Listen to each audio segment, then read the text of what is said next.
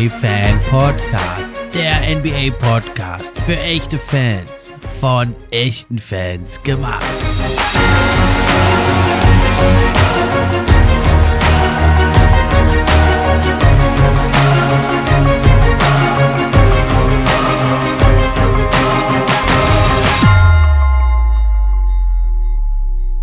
Hi, hallo und herzlich willkommen zur neuen Episode vom NBA Fan Podcast. Ich bin's wie immer, euer Gastgeber, der Steffen. Und auch heute freue ich mich über jeden, der eingeschaltet hat. Ja, die erste Runde der Playoffs ist vorbei. Jetzt geht's in die Conference Semifinals. Nur noch die harten Contender sind übrig geblieben. Die etwas schwächeren Teams sind jetzt also schon rausgeflogen. Jetzt geht's also in die richtig, richtig heiße Phase der Saison. Das wollen wir also nutzen die Möglichkeit, nochmal kurz einen Zurück, äh, Blick zurückzuwerfen auf die erste Runde. Das wird dann aber ausführlicher geschehen am Dienstag oder Mittwoch in der nächsten Episode. Da habe ich dann nämlich zwei Experten für die Nuggets und Timberwolves dabei. Äh, die sind ja also Experten für ihre Teams, die in der ersten Runde ausgeschieden sind. Da wollen wir nochmal dann einen ganz genauen Blick auf diese Serien werfen mit den Teams. Und dann geht es eben weiter mit also einer Preview auf die zweite Runde, inklusive meiner Prognosen. Ja, in der ersten Runde habe ich gar nicht mal so schlecht gelegen mit meinen Prognosen. Ja, die Heat gegen die Hawks 4-1, das hatte ich auch getippt. Dann das Nummer 2 gegen 7 Matchup Boston gegen die Brooklyn Nets. Da hatte ich ja 4-2 getippt, hat es ein bisschen enger gesehen. Das war dann 4-0 Sweep, aber die Tendenz war ich immerhin richtig. Viele Experten auch haben ja gedacht, also die Nets können einen Gang hochschalten, können das schaffen. Das hatte ich ja vorher auch nicht erwartet, dass es so deutlich wird. Ja, und das 3 gegen 6 Matchup Milwaukee Bucks gegen die Chicago Bulls hatte ich ja auch mit 4-1 richtig vorhergesagt. Aber dann habe ich natürlich ganz daneben gehauen bei der Serie 4 gegen 5. Die Philadelphia 76ers gegen die Raptors. Ich hatte ja 4-2 für die Raptors getippt. Das war also gar nichts. Muss man sagen, die Vorteile, die ich da gesehen hatte beim Coaching, bei der Schnelligkeit, ja, und bei der Tiefe, die konnten also die Raptors nicht so ausspielen. Es lag auch an Verletzungen. Van Fleet teilweise nicht gespielt in der Serie. Scotty Barnes, der Rookie of the Year. Gratulation hier auch nochmal von dieser Stelle für den Award. Der war auch teilweise angeschlagen. Trent Jr Junior auch hatte mit einer Übelkeit oder irgendwas zu kämpfen, konnte nicht äh, alle Spiele richtig mitmachen. Vor allem aber lag es daran, dass die Philadelphia 76ers richtig stark waren und Joel Embiid absolut dominierte und nur in wenigen Spielen konnten also die Raptors ihn da gekonnt unter Druck setzen, doppeln und dann die Pässe abfangen von ihm, wenn er aus dem Double Team rauspasst. In anderen Spielen hat es nicht geklappt. Es stand ja schon 3-0. Dann äh, war ja so Embiid ziemlich angeschlagen und dann konnten sich die Raptors ja die nächsten beiden Spiele holen zum 3-2, aber dann das sechste Spiel in Toronto, wo alle dachten, auch ich, jetzt machen die das 3-3 und es gibt ein Spiel 7 in Philly. Da hat dann aber Philly nochmal den Hammer rausgeholt und hat dominiert, hat das Spiel deutlich gewonnen. Dann gab es ja noch diese unschöne Aktion von Pascal Siakam. Das war also sehr, sehr schade. Das hätte er lassen müssen im vierten Quarter da ins Gesicht mit dem Ellenbogen bei Embiid, der jetzt also eventuell die ganzen Playoffs ausfällt. Das muss man mal schauen. Es heißt, dass er eigentlich bald zurückkehren will, aber er ist also an der Hand schon verletzt und er hatte früher auch immer so eine Verletzung im Gesicht. Da ist er drei Wochen ausgefallen und hat dann immer noch mit so einer Maske gespielt. Mal schauen, ob er jetzt ein bisschen früher zurückkommt, aber ich denke, so die ersten Spiele, die wird er verpassen in der nächsten Runde und das wird dann natürlich ganz, ganz schwer ohne ihn gegen die Heat, aber da kommen wir dann gleich noch dazu. Ja, und auch in der Western Conference habe ich einigermaßen richtig gelegen. Die Phoenix Suns gegen die Pelicans, da hatte ich ein 4-1 vorausgesagt, es war dann 4-2. Ja, 2 gegen 7 Memphis gegen die Timberwolves. Tolle Serie, tolle Serie, wirklich. Eine wilde Serie allerdings auch, wie man selten sieht in den Playoffs. Das hatte ich mit 4-2 für die Grizzlies auch richtig vorhergesagt. Ebenso wie das tolle Duell der Golden State Warriors mit den ja ersatzgeschwächten Denver Nuggets. Da geht es dann also am Dienstag, Mittwoch genauer drum. Und das hatte ich also mit 4-1 auch richtig vorhergesagt für die Golden State Warriors, die also hier sich da zum Mitfavoriten aufschwingen, finde ich, durch die starke Leistung. Echt tiefes Team. Draymond Green sah wieder gut aus. John Poole haut die 30 Punkte Spiele aus. Steph Curry kommt teilweise nur von der Bank. Also ich denke, die Golden State Warriors, die sind richtig, richtig gefährlich. Ja, und dann war noch das äh, Matchup Nummer 4 gegen 5, Dallas Mavericks gegen die Utah Jazz. Da hatte ich eine knappere Serie gesehen, weil ja Luka Doncic ausgefallen ist. Das machte ja aber den Dallas Mavericks gar nichts aus. Jalen Brunson hat ja echt total übernommen. Im Internet gab es schon ein paar Memes äh, hier, wenn man googeln würde, dann den Owner der Utah Jazz, dann käme Jalen Brunson raus. Ganz so schlimm war es nicht, aber er hat fantastisch gespielt, hat echt brilliert.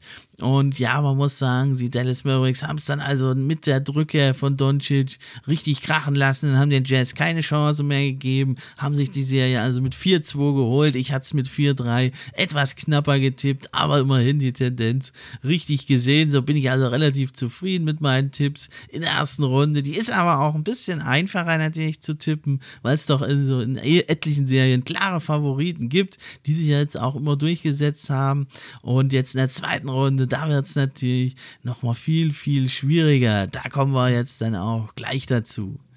Bevor es losgeht, aber nochmal kurz die Info. Ab sofort könnt ihr den NBA Fan Podcast auch unterstützen. Zum einen über Steady HQ, die Links sind in der Beschreibung. Oder aber eben auch, wenn ihr die Posts über Social Media kommentiert, teilt und liked, wenn ihr euren Freunden davon erzählt. Und schließlich könnt ihr auch noch eine gute Bewertung schreiben. Das hilft mir dann auch, höher in den Rankings zu erscheinen. Und da würde ich mich sehr drüber freuen, wenn es euch gefällt gefällt, wenn ihr euch ein bisschen die Zeit nehmt, das Projekt hier zu supporten. Oder auch, wenn es euch möglich ist, hört den Podcast bei Apple Podcast. Dann erscheint der NBA Fan Podcast da etwas höher in den wichtigen Apple Podcast Charts. Würde ich mich sehr freuen.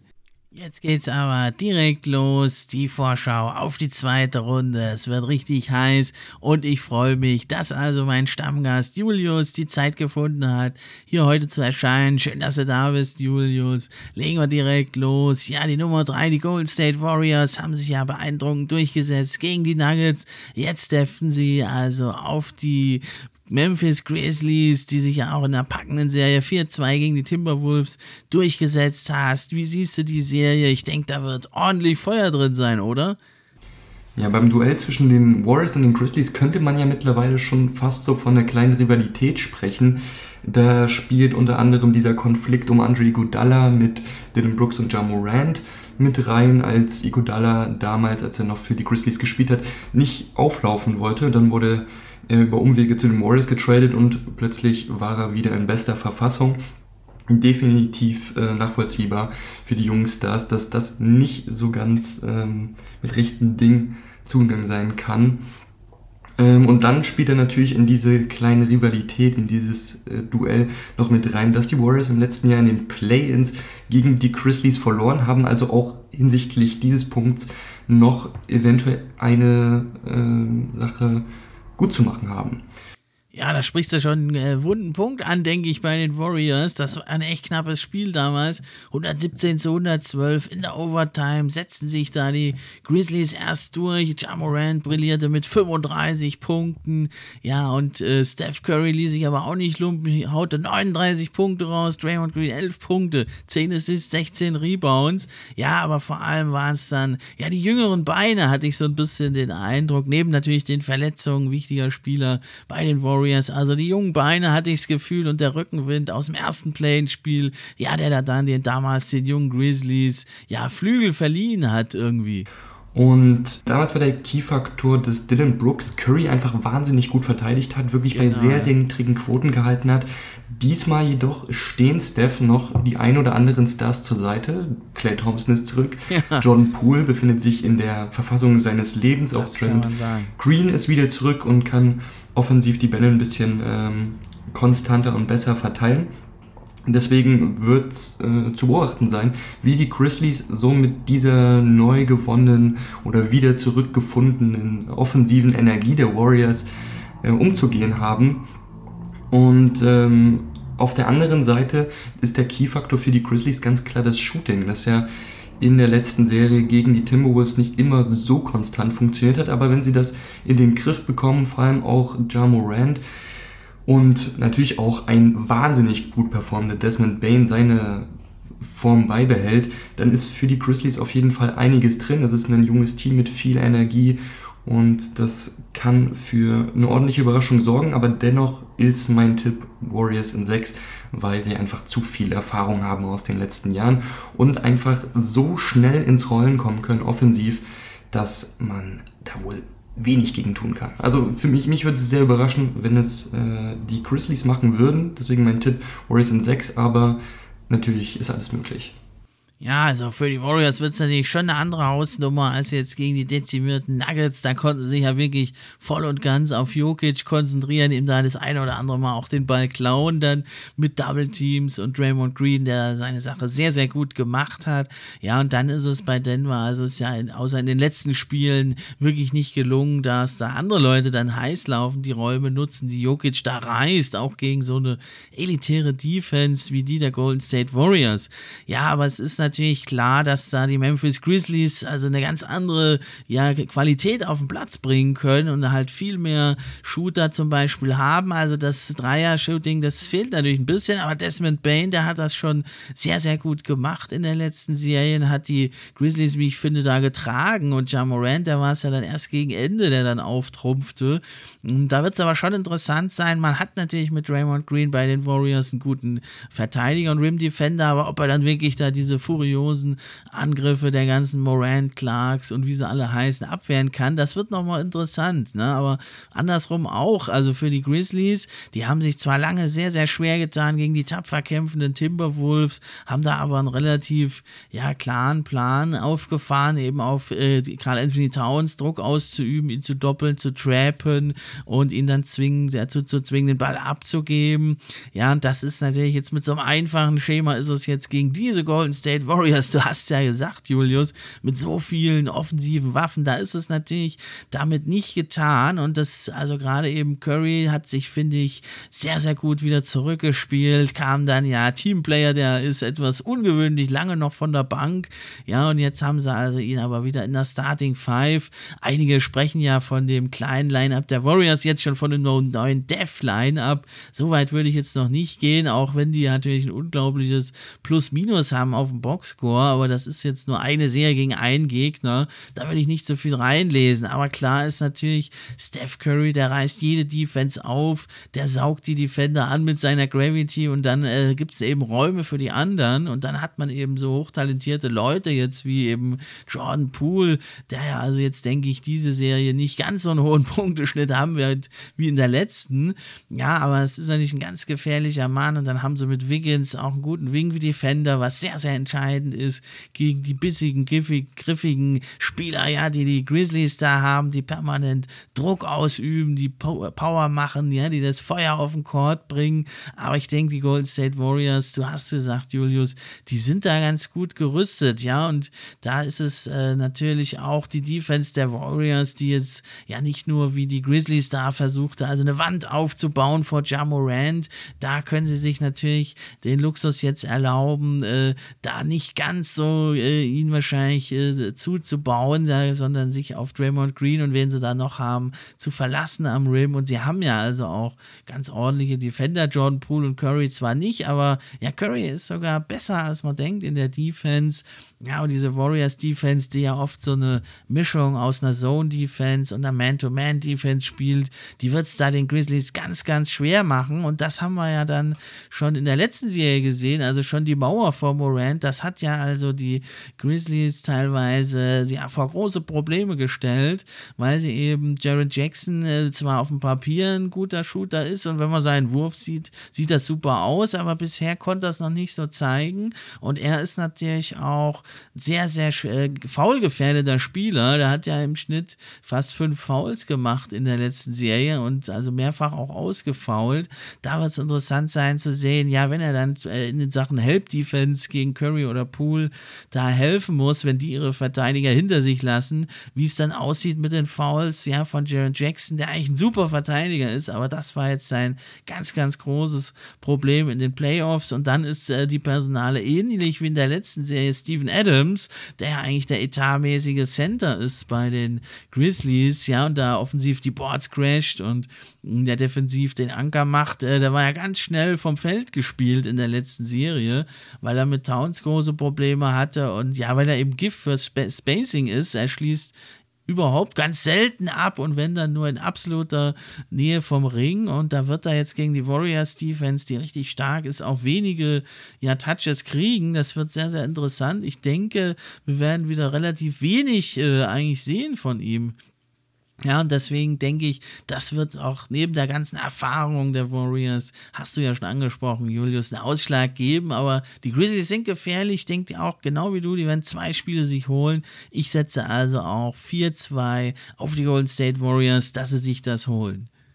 Ja, kommen wir zu der zweiten Serie, nämlich den Suns und den Mavs. Die Mavs haben auf jeden Fall bewiesen, dass sie sehr, sehr tief besetzt sind in den Playoffs, dass ein Jalen Brunson auf jeden Fall wahnsinnig gute Quoten liefern kann, eine Leistung, mit der niemand gerechnet hätte und wer weiß, es könnte eventuell sogar der Key-Faktor gewesen sein dafür, dass die Mavs jetzt in der zweiten Runde stehen. Drei Spiele haben sie auf Luka Doncic verzichten müssen und sie haben einfach zwei davon gewonnen. Wer hätte das gedacht? Ja, aber da ist natürlich die große Frage, waren die Mavs da jetzt so stark? Defensiv würde ich mitgehen, würde ich sagen, auf jeden Fall. Aber offensiv äh, war das natürlich sehr, sehr einfach. Also da war ich wirklich entsetzt fast, wie einfach es war, die Utah Jazz auf Defense da auszuspielen. Es ist ja bekannt, dass sie jetzt nicht die besten Wing-Defender haben, aber Brunson konnte schalten und walten nach Belieben, scorte äh, Punkt um Punkt oder er legte ab, also mit einfachen Drives, ja eine Drive-and-Kick-Offense, äh, übte Druck aus und passte dann raus und dann standen da Bullock, Finney, Smith oder Kleber und hauten reihenweise die Dreier rein. Diese, diese drei Spieler allein hatten über acht Dreier pro Spiel. Das ist natürlich viel zu viel und da fragt man sich, ja, was machen da die Utah Jazz Defense? Also das ist wirklich ein Zeichen der Schwäche und ja, wie dann Luka Doncic zurückkam, ja, erst war er noch ein bisschen äh, rostig, aber dann konnten sie ja wieder die komplizierteren Spielzüge laufen, die sie ja eigentlich haben, die Maps, also Pick and Roll Spielzüge, vor allem Spanish Spanish Pick and Roll, ja, wo dann der Blocksteller nochmal einen zweiten äh, Block erhält und dann oft mit dem Lob am Korb abschließen kann oder eben angetäuschtes, zweite Screens, Staggered Screens und, und, und. Dann haben sie ja mit Jokic den Meister, der das also melken kann, wie niemand sonst diesen Spielzug oder wie fast niemand sonst. Es gibt natürlich noch andere Spezialisten, ja, und da war es dann natürlich klar, wenn sie nicht mal das einfachere Schema mit Brunson, der kreiert und ablegt oder selber abschließt, verteidigen können, dann äh, wird es natürlich nichts werden für die Jazz. Da ist natürlich die Phoenix Suns Defense eine ganz andere mit solchen Recken wie Crowder, der jetzt ein bisschen struggelt, aber auch Bridges. Das sind natürlich ganz andere Kaliber, auf die die Mavs da treffen und das wird jetzt ein echter Härtetest für die Dallas Mavericks. Aber klar ist Jalen Brunson echt eine fantastische Playoff-Serie gespielt, legte einfach mal 28 Punkte, 5 Rebounds, 4,2 Assists auf bei guten Quoten und füttert da seine Mitspieler, sodass also ein Finney Smith muss man wirklich sagen, fast 40 Prozent von Downtown getroffen hat. Bullock 40,5, unser Maxi Kleber sogar 51,6. Ja, und das bei vielen Würfen. Also, wenn ich das mal anschaue, Kleber hat 16 von 31 Dreiern gemacht in der Serie. Bullock 17 von 42, Finney Smith 17 von 43. Das ist eine unglaubliche Shooting Power, die man da bekommen hat, von seiner Bank, von, äh, von seiner Bank, von seinen Roleplayern, ja, und dann ist ja Luka, Luka Doncic, kam zurück und erst war er, wie gesagt, ein bisschen rostig, dann hat er aber aufgetrumpft. Ja, was meinst du, die Phoenix Suns, natürlich der Juggernaut, durch die NBA Regular Season gepflügt, wie sieht's da aus? Äh, sie sind natürlich, denke ich, doch schon, also der Favorit hier in der Serie. Die Suns auf der anderen Seite haben natürlich eine eher enttäuschende erste Runde gespielt, hängt natürlich auch damit zusammen, dass man zu großen Teilen auf Devin Booker verzichten musste. In einem Spiel, in dem jener Devin Booker nicht dabei war, ist dann ein anderer Spieler ein bisschen in den Vordergrund getreten und das war Mikael Bridges. Und ich finde, er wird auch in dieser Serie jetzt hier wieder eine sehr, sehr wichtige Rolle einnehmen, nämlich wie gut kann der Luka Doncic verteidigen. Ich meine, wir wissen alle, Luka Doncic kann man nicht zu 100% aus dem Spiel nehmen. Aber die Frage ist, wie sehr, wie stark kann, können er und seine unglaublich langen Arme viele gute Assists und viele Stepback-Dreier erschweren und verhindern. Auf der anderen Seite natürlich dann wieder die Frage, wie gut können die anderen Spieler außer Luka Doncic performen, wie viele Punkte kennen ein Jalen Bronson, wie viele Punkte können ein Spencer Dinwiddie? Und natürlich auch aus deutscher Sicht ein Maxi Kleber zusteuern. Die Suns müssen einfach wieder so ein bisschen an ihre Dominanz aus der Regular Season anknüpfen. Und den Unterschied macht im Endeffekt die Kadertiefe, von der ich denke, die Suns sind da noch ein ganzes Stück besser besetzt, aber ich kann mich da auch komplett irren. Ich hätte auch nicht gedacht, dass die Mavs da so, so gut performen in der ersten Runde. Nichtsdestotrotz sage ich äh, Suns in sechs Spielen. Ja, echt ein bisschen überraschend, dass die Pelicans da so gut mithalten, ja. Und gerade hier äh, Herb Jones und vor allem noch Alvarado fand ich noch krasser, wie er da verteidigt hat gegen Chris Paul, der ja da also gar nichts zu tun haben wollte mit ihm. Sind wir auch selten, dass der Point Guard Chris Paul da sich so schwer tut mit der Defense vor dem Gegner, aber hat er natürlich trotzdem gut performt. Aber ich denke, da hat man einige schöne Pieces in New Orleans zusammen, ja. Und jetzt die Serie ist natürlich eine andere. Da ist es, da hat man vielleicht den Gegner auch ein bisschen unterschätzt in Phoenix, hat man die Pelicans vielleicht ein bisschen leicht genommen, hat gedacht, die kommen da aus dem Play-In-Tournament, die haben nur 36 Siege, also die machen wir locker weg, ne? Das kann unbewusst damit reinspielen, dann die Booker-Verletzung noch dazu, ja. Aber dann äh, letzten Endes haben sie es einfach mit Chris Paul und äh, Booker sind halt zwei solche Closer, das war ja schon in der Regular Season beängstigend, also viele Spiele waren da total knapp und dann kommt die Crunch-Time und dann übernehmen die beiden, also das ist natürlich schon echt stark ich denke also auch Aiton, das wird ein Key-Factor werden, wie er eben da das sehr kleine Frontline der Mavericks mit Cleaver und Dwight Powell da unter Druck setzen wird. Das wird eine sehr, sehr interessante Sache und ja, dann äh, kommt es eben darauf an, was kann man tun gegen Luka Doncic und da haben sie natürlich mit Michael Bridges schon einen, ja, der da relativ äh, mit seiner starken Defense, glaube ich, Luka Doncic das äh, Leben schwer machen wird. Aber ja, es wird, denke ich, eine ganz, ganz spannende Serie und wird richtig knapp werden. Aber ich gehe da mit dir mit. Ich habe auch die Suns in 6, also haben wir zweimal den gleichen Tipp jetzt schon heute. Schauen wir mal, ob es dann wirklich so kommt oder ob wir beide in die ja, selbe Falle getappt sind. Dann gehen wir direkt rüber in die Eastern Conference. Da war es ja wirklich die Sensation überhaupt. Die Boston Celtics, das Thema überhaupt, spielen eine fantastische Defense und sweepen einfach mal Kevin Durant und äh, stehlen eben das ein ums andere Mal den Ball. Also echt die Story des Moments und das Team des Moments, die Celtics. Ja, die Celtics waren natürlich in der ersten Runde die Überraschung überhaupt. Ich denke, die wenigsten hätten überhaupt darauf gesetzt, dass sie aus der Serie mit den Brooklyn Nets als Sieger hervorgehen und dann noch ohne eine einzige Niederlage, also dass man wirklich die Topstars Kevin Durant und Kyrie Irving einfach so aus den Playoffs wegfegt, wegsweept, hätten sicherlich nicht viele gedacht und ich persönlich habe da auch nicht drauf getippt. Nicht mal auf den Celtics Win überhaupt. Ja, da war ich ja etwas optimistischer als du, aber ein Sweep habe ich auch nicht vorher gesehen. 4-2 hatte ich ja gesagt. Es war, finde ich, vorher schon abzusehen, dass die Nets einfach nicht tief genug sind. Und auf der anderen Seite die Celtics mit dieser, ja, mittlerweile, muss man sagen, ja, historisch starken Defense, wenn sie das so weiterspielen können, werden sie ein All-Time Great Defense Team der Playoffs sein. Ja, und man muss aber sagen, das war natürlich auch eine sehr, sehr knappe Serie, auch wenn es jetzt ein Sweep war, aber alle Spiele waren sehr, sehr knapp.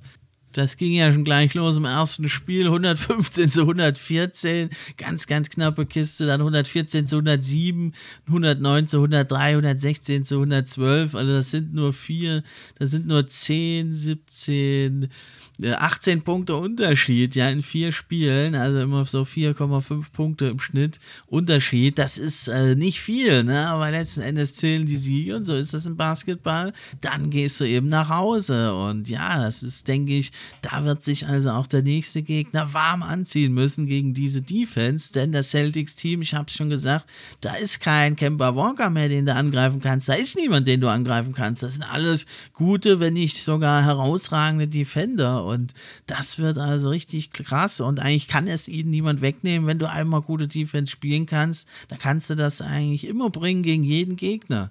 Aber der defensive Spielplan gegen diese zwei Stars sind einfach perfekt aufgegangen. Und was auch ein sehr, sehr entscheidender Faktor war, ist diese körperliche Präsenz in der Defensive genau. gewesen. Das ist ein, ist so, eine, ähm, so ein Kriterium, mit dem konnte ein Kevin Durant, der eher slim gebaut ist, nicht umgehen. Oh, Eine ja. andere Sache würde es natürlich mit Jannis sein, den, dessen Spiel stark auf körperliche Präsenz und Aggressivität ausgerichtet ist. Und mit Sicherheit den Celtics da noch ein bisschen was voraus hat. Die Frage wird also sein, wie gut können die Celtics ja dagegenhalten? Ja, also sie haben natürlich einige, die du dagegen stellen kannst. Ein Al Horford, äh, Time Lord ist natürlich zurück und noch weitere. Grant Williams könnte man nennen, äh, ein paar, paar, Minuten mal gegen Janis zu stellen. Ja, aber im Endeffekt stoppen können die den auch nicht. Ne? Und man muss sagen, der hat ja in der ersten äh, Serie jetzt hier gegen die Bulls wieder das Biest rausgelassen, der Janis. 28,6 Punkte, 13,4 Rebounds, 6,2 Assists. Hat die Freiwürfe. Er ist übrigens identisch wie im letzten Jahr in den gesamten Playoffs steht er jetzt auch wieder bei 68,3 Prozent aufs Komma genau, steht er da wieder. Und das wird also ganz entscheidend, ja, wie sie ihn da einigermaßen im Rahmen halten können. Also sie müssen ihn bei paar 30 Punkten halten, die Celtics, dann denke ich, haben sie ganz gute Chancen. Haut er aber da die 40, 50 Punkte Spiele raus und ist unstoppable, dann muss man natürlich ihn Double Team, Triple Team und dann reißt das natürlich auch in diese ja starke Defense äh, der Celtics. Das reißt dann dann halt auch Lücken, wenn du einen Janis da nicht gestoppt kriegst. Also gestoppt kriegst du eh nicht, aber wenn du ihn nicht einigermaßen da im Zaum halten kannst. Und das wird also, denke ich, das Key-Match-up eben Janis gegen die Celtics, wenn man es mal ein bisschen vereinfachen will. Ja, weil Drew Holiday ist natürlich da, Lopez und auch Grayson Allen, aber ja, ein ganz wichtiger Mann fehlt ja eben. Auf der anderen Seite wird Chris Middleton voraussichtlich die gesamte Serie fehlen. Wie gut kann man das kompensieren aus ja, Bucks Sicht? Das wird die Frage sein, nicht nur offensiv, nicht nur, dass er sich wie in den letzten Jahr wichtige Würfe noch selber kreieren konnte, sondern auch seine, seine gute Onboard-Defense wird eventuell schmerzlich vermisst genau, werden. Ja. So ein Wing-Defender kann man immer gebrauchen, wird immer benötigt, vor allem gegen einen Offensivspieler wie Jason Tatum oder auch Jalen Brown. Also wie gesagt, wird die Frage sein, wie gut kann man das kompensieren? Ich denke aber, sie können das ganz gut kompensieren und auch die Erfahrung aus dem letzten Jahr wird ihnen einen entscheidenden Vorteil bringen. Deswegen würde ich sagen, mein Tipp sind Bugs in 6. Oha, da sind wir jetzt mal anderer Meinung. Da gehe ich nämlich nicht mit. Also, das ist nämlich wirklich die Frage, ja, bei den äh, Bucks äh, gegen diese starke Defense, wer soll die ganzen Punkte machen? Ja, also da war es jetzt in der ersten Runde Brook Lopez, 13,2 Punkte und Grayson Allen 13 Punkte, Portis 12, alles okay. Ja, aber Chris Middleton, äh, der wird natürlich echt fehlen, du hast es ja gesagt. Und da wird es also ganz entscheidend auf True Holiday ankommen und der muss natürlich da sich mit äh, Marcus Smart da eben sehr, sehr hart duellieren in der, in der Defense. Und ob er dann, äh, und es muss natürlich auch Marcus Smart dagegenhalten äh, in der Defense, oder er wird wahrscheinlich, wie es in den Spielen zuvor war, sogar Tatum verteidigen müssen. Und dann äh, ist natürlich Drew Holiday, ist die Frage, hat er dann genug Power, um vorne dann auch noch die Dinger reinzuhauen, wenn er schon defensiv so hart arbeiten muss, ja. Und Grayson Allen, Bobby Port ist nichts für ungut, aber es ist was anderes, ob du gegen die Chicago Bulls spielst oder gegen diese Boston Celtics Defense. Ja, und da fragt sich mir, wer soll da wirklich in diesen ganzen Spielen so auftrumpfen, dass es da läuft. Ne? Auf der anderen Seite haben sich die Celtics, das muss man auch sagen, offensiv ja nicht so wirklich mit Ruhm bekleckert, denn äh, die Nets sind da eigentlich eine historisch schlechte Defense und da sah es nicht immer astrein aus, was die Celtics gemacht haben. Und das ist natürlich jetzt äh, die Bucks Defense nochmal von ganz anderen anderen Kaliber. Also da denke ich, das ist, äh, also die Offense der Celtics, die muss da wirklich beweisen, dass sie mehr kann, eben als einfacher Pick and Rolls und dann nochmal ein Ball swing. Das hat ganz gut funktioniert, aber wir wissen es ja in Playoffs, da läuft es dann oft doch auf Isolation Plays hinaus. Und da hat man natürlich mit Tatum und Brown nochmal zwei richtig gute Leute und vor allem also die Rückkehr des Time Lords, denke ich, die sollte man da auch nicht unterschätzen, denn da muss man dann mal wirklich gucken, der mit dem einen oder anderen Lob oder Dank lässt das ja krachen, kann er da also auch Brook Lopez beschäftigen, dem dann vielleicht vorne auch wieder die Körner fehlen. Also das wird eine ganz interessante Sache. Ja, ich habe ja, ich denke, also die Celtics werden sich die ersten beiden Spiele holen da in Boston, den Heimvorteil, weil es ja eben auch bekannt ist, dass äh, Budenholzer zwar sehr, sehr gute dann Anpassungen vornimmt, aber er braucht immer so ein paar Spiele. Also er stellt nicht direkt nach dem ersten Spiel um. Ja, und dann denke ich, wenn die Serie nach Milwaukee zurückgeht, dann werden wir vielleicht nochmal ein paar Umstellungen sehen. Und dann denke ich auch mit dem Heimvorteil, mit dieser äh, wütenden Meute da, ja, in Zelt in Boston natürlich auch ein toller Heimvorteil. Und ja, ich denke, das wird dann 2-2 gehen und ich sehe die Serie als eine Sieben-Spiele-Serie, trotz äh, des Ausfalls von Middleton. Also es zeigt, wie stark also die Bugs einfach zu sehen sind und wie stark Janis auch in diesem Matchup auch gegen die Celtics sein wird. Aber ich glaube, es war dann letzten Endes der entscheidende Fehler, denn Milwaukee, man hätte ja im letzten Spiel auch gewinnen können und den zweiten Platz selber behalten können. Und dann hätte man nämlich im Spiel 7 Heimspiel gehabt.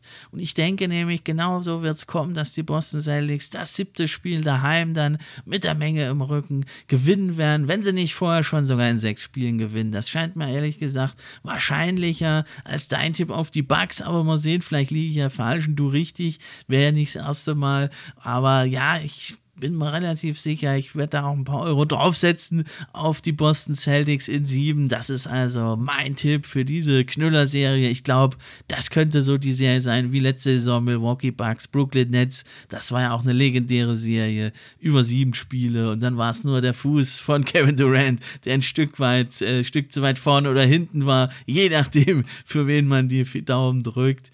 Die Bucks haben es ja geschafft und ich denke aber dieses Jahr mit Middleton der Ausfall, das das ist zu viel, das können sie nicht kompensieren. Defensiv können sie es kompensieren, denke ich. Offensiv, ja, da wird es dann der eine oder andere Punkt fehlen. Und da wird Jannis also schon Heldentaten vollbringen müssen, dass sie da überhaupt ins siebte Spiel kommen. Und dann äh, fehlt es natürlich vielleicht ein bisschen im Tank auch bei ihm. Ja, warten wir es ab. Es wird richtig geil. Ihr merkt, ich bin total heiß auf die Serie. Geht ja Sonntag schon los.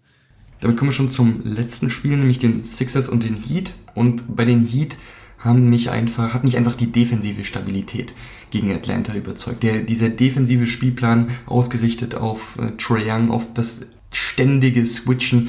Wenn ich überlege, die Double Screens, die letztes Jahr die Defensive der Sixers wirklich gekillt haben und man in dieser Serie jetzt hier gegen die Miami Heat damit sich nicht mal einen vernünftigen Abschluss in äh, Höhe, auf Höhe der Mittellinie erspielen konnte war schon wirklich äh, wahnsinnig krass zu sehen und man muss sagen, die Sixers sind auch ein Team, was von ihrer Offensive eher lebt als von ihrer Defensive. Also wird hier der Schlüsselfaktor sein, wie gut können die äh, Miami Heat die Sixers Offense regulieren, limitieren und wenn man das ähnlich gut hinbekommt wie in der ersten Serie, was offensichtlich viel, viel schwieriger wird, ähm, dann hat man durchaus eine Chance. Auf der anderen Seite muss man auch sagen, die Offensive der Sixers hing gegen äh, die Toronto Raptors in der ersten Runde viel, viel zu stark von, Embiid, von Joel Embiid ab. Also wenn der Mann nicht an seine MVP-Form anknüpfen kann, dann wird die Frage sein, schafft man es überhaupt noch, da offensiv äh, mitzuhalten?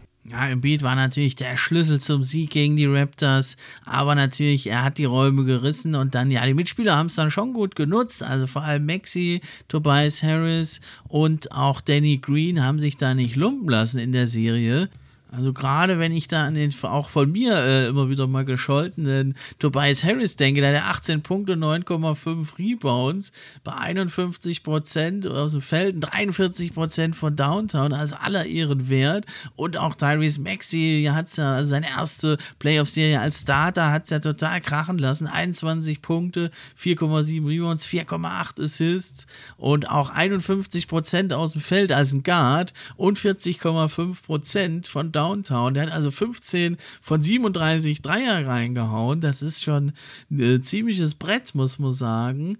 Und äh, natürlich dann Embiid äh, hat natürlich seinen Teil beigetragen, aber jetzt ist er ja verletzt und die ersten Spiele wird er auf jeden Fall verpassen, wenn nicht sogar die ganze Serie. Und mit ihm steht und fällt eben alles bei den Philadelphia 76ers. Ist ja auch ganz klar, er ist der MVP-Kandidat, er ist der Leader. Ja, und äh, jetzt äh, liegt natürlich viel mehr Last dann eben noch auf James Harden, der das ja eigentlich gar nicht wollte, der ja da vor, diesem, vor dieser Last geflogen geflohen ist in Brooklyn und ja, dann nicht die Last tragen wollte, weil Kyrie Irving nicht spielen will. Und ja, ob der dann der richtige Mann für diesen Job ist, das ist natürlich die große Frage.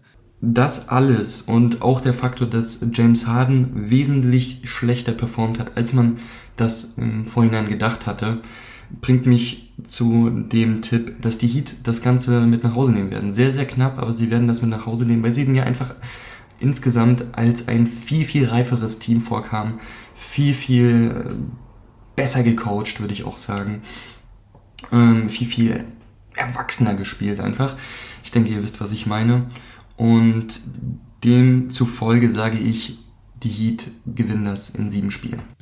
Oha, so knapp sehe ich das also gar nicht. Aber ja, vielleicht unterschätze ich wieder die Sixers. Ich habe ja schon in der ersten Runde 4-2 auf die Raptors gesetzt, habe gedacht, die kegeln da die Sixers raus und dachte dann auch, wie es 3-2 steht, dass die, äh, dass die Raptors das in 7 holen. Also vielleicht unterschätze ich hier wieder die Sixers, aber eben, ja, mit Embiid der Ausfall und wie kann er dann zurückkehren? Er war eh schon an der Hand verletzt. Jetzt kriegt er da von Siakam äh, da beim äh, 20 Punkte oder mehr Unterschied er den Ellbogen ins Gesicht. Also sehr unrühmliche Szene von Pascal Siakam, den ich ja in meinem All-NBA Third Team habe. Finde ich absolut nicht okay. Und dann auch noch äh, ein Fanstar in Toronto das feiern. Also das sollte man nicht machen.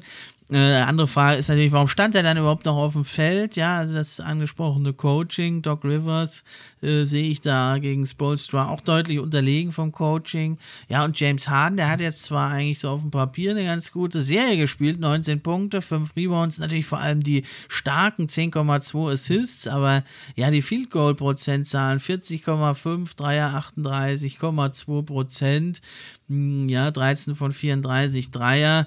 Und ja, er hatte einfach nicht mehr diesen schnellen ersten Schritt, ja, kommt nicht mehr so leicht am Verteidiger vorbei. Und ja, er hat jetzt in der Serie 43 Freiwürfe gezogen, Embiid 59 und wenn die ganzen Freiwürfe von Embiid fehlen und von Harden, da könnte ich mir vorstellen, dass er nicht so viele kriegt. Und auch Tobias Harris hat 14 von 16 Freiwürfen gezogen da in der ersten Runde, 14 getroffen, 16 gezogen, das sind alles äh, Sachen, die kriegst du normalerweise nicht gegen die Heat Defense, nicht mal in Vollbesetzung. Und ohne einen Embiid, da frage ich mich, wie sie das ziehen wollen. Und da denke ich, wird es jetzt, also in der Serie gegen die Raptors, fiel es jetzt nicht so ans Gewicht, dass Harden nicht mehr der Harden ist, äh, der früher war, der eine Offense alleine leitet, der jede Defense alleine zerlegen kann. Er hat nicht mehr diesen schnellen ersten Schritt, er kommt nicht mehr an den Leuten vorbei, er ist nur noch aus Fouls zu ziehen und damit kommt er meiner Meinung nach ja, kam er jetzt noch weg gegen die Raptors, weil Embiid da war und die Räume ge gerissen hat, aber Harden, der kann die sich jetzt nicht mehr kreieren gegen diese viel stärkere Defense da. Und also ich sehe es als eine ganz klare Kiste, es sei denn, Embiid kehrt früher zurück als erwartet. Ich denke, die Heat werden das ganz deutlich mit 4 zu 1 sich holen. Aber warten wir es ab. Ich habe die Sixers ja schon mal unterschätzt. Äh, wäre natürlich für uns Fans, wäre es spannender, wenn es eng wird. Ich denke aber nicht. Ich setze also auf die Heat in 5 und dann wäre das natürlich Knüllerfinale. Heat gegen Celtics. Celtics oder auch gegen die Bucks, wenn sie es schaffen. Das wäre schon ein dickes Ding und ja, dann können wir gespannt sein, wer dann dem Sieger hier der Eastern Conference äh, gegenübersteht. Sind es die Suns, sind es die Mavericks oder doch die Warriors oder Grizzlies? Das wird richtig, richtig spannend. Ja, dann danke ich dir, Julius, dass du da warst. War echt eine coole Folge wieder, hat Spaß gemacht, sich mit dir auszutauschen. Wir machen natürlich nochmal ein Follow-up und gucken, wer dann besser gelegen hat, wer richtig gelegen hat und warum natürlich. Das ist ja das äh, viel Wichtigere. Und ja, dann bleibt mir nur noch zu sagen, das war's für heute. Viel Spaß mit den NBA Playoffs. Jetzt geht's nochmal richtig zur Sache. Die schönste Zeit des Jahres. Macht's gut. Ich bin raus.